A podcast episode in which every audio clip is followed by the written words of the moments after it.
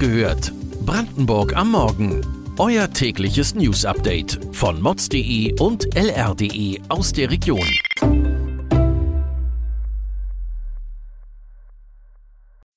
Guten Morgen an diesem 9. Juni. Tragödie am Breitscheidplatz hinterlässt Fassungslosigkeit. Spritpreise im Nachbarland Polen erreichen Rekordhöhen. Rettungswagen eilen zum Fratelli-Prozess. Das und mehr erfahrt ihr heute bei Wach gehört, Brandenburgs Morgen-Podcast von mods.de und lr.de. Ich bin übrigens Katja, eine computergenerierte Stimme.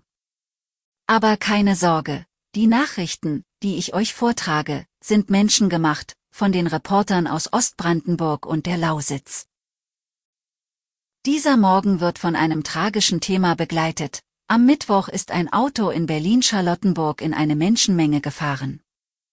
Eine Lehrerin aus Hessen kam dabei ums Leben. Mehrere Personen sind verletzt worden, einige davon lebensbedrohlich. Viele der Opfer gehören zu einer zehnten Klasse aus Nordhessen. Laut Polizeiangaben handelte es sich bei dem Fahrer um einen 29-jährigen deutsch-armenischen Mann. Er soll am Breitscheidplatz seinen Renault-Kleinwagen in eine Menschengruppe auf dem Bürgersteig gefahren haben.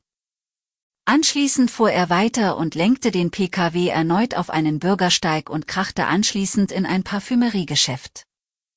Der Mann wurde festgenommen.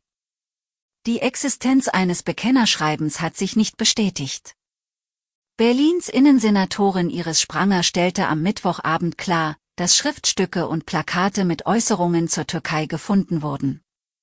Ob es sich tatsächlich um eine politische Tat oder einen Unfall handelt, ist bislang nicht eindeutig geklärt. Bundeskanzler Scholz bezeichnete den Vorfall am Abend als Amoktat. Mods.de und lr.de bleiben für euch weiter an dem Thema dran. Auf unseren Portalen lest ihr außerdem, was Augenzeugen unserer Berlin-Reporterin berichtet haben. Neun Monate dauert der Encrochat-Prozess am Landgericht Frankfurt oder schon an. Den Angeklagten wird Drogenhandel im großen Stil vorgeworfen. Die Beweisaufnahme steht kurz vor dem Abschluss. Doch nun mussten Rettungswagen zum Gerichtsgebäude eilen und zwei Angeklagte mitnehmen. Bei einem besteht der Verdacht auf einen Herzinfarkt. Es ist nicht der erste medizinische Notfall im Prozess rund um den Gastronomen Fratelli. Im Februar musste ein weiterer Beschuldigter im Haftkrankenhaus wegen Bluthochdruck behandelt werden. Es konnte nicht ausgeschlossen werden, ob ihm während einer Verhandlung akute Todesgefahr drohte. Daraufhin wurde das Verfahren aus Fürsorgepflicht ausgesetzt. Für viele Sparfüchse beim Tanken steht die Welt aktuell auf dem Kopf, in Polen schnellen die Spritpreise in Rekordhöhen.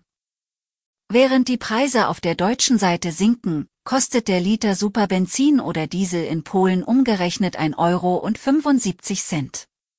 Anfang des Jahres lag der Wert noch bei einem Euro und 15 Cent.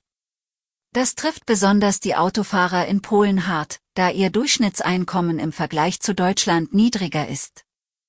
Die drastische Erhöhung hat mehrere Gründe. Darunter die gestiegenen Ölpreise durch den Krieg in der Ukraine. Der Polen-Korrespondent für mods.de und lr.de fand heraus, dass die Preise zwischen den verschiedenen Tankstellenbetreibern jedoch schwanken. Werden Pendler aus dem Süden Brandenburgs weiter abgehängt? Im neuen Landesnahverkehrsplan geht die Region Spree-Neiße leer aus. Keine der Forderungen des Landkreises wurde in dem Plan aufgenommen. Die Bürgermeisterin von Forst setzte sich beispielsweise für mehr Züge nach Cottbus ein. Damit sollte die Stadt an der Neiße als Wohnort attraktiver werden. Außerdem sollten Haltepunkte im Landkreis reaktiviert oder neu geschaffen werden. Doch der neue Entwurf des Landesnahverkehrsplans für die nächsten fünf Jahre sieht nichts davon vor. Das bedeutet nicht nur für Schüler trübe Aussichten.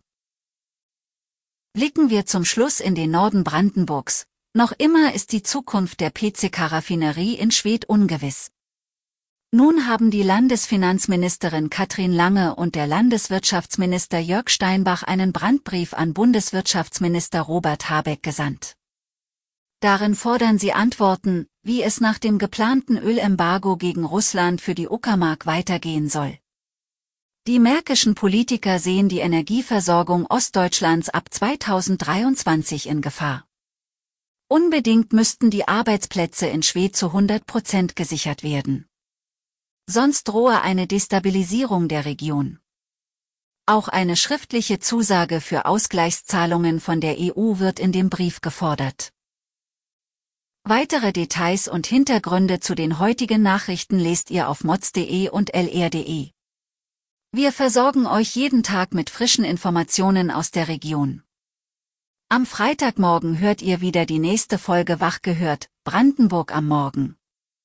Kommt gut in den Tag.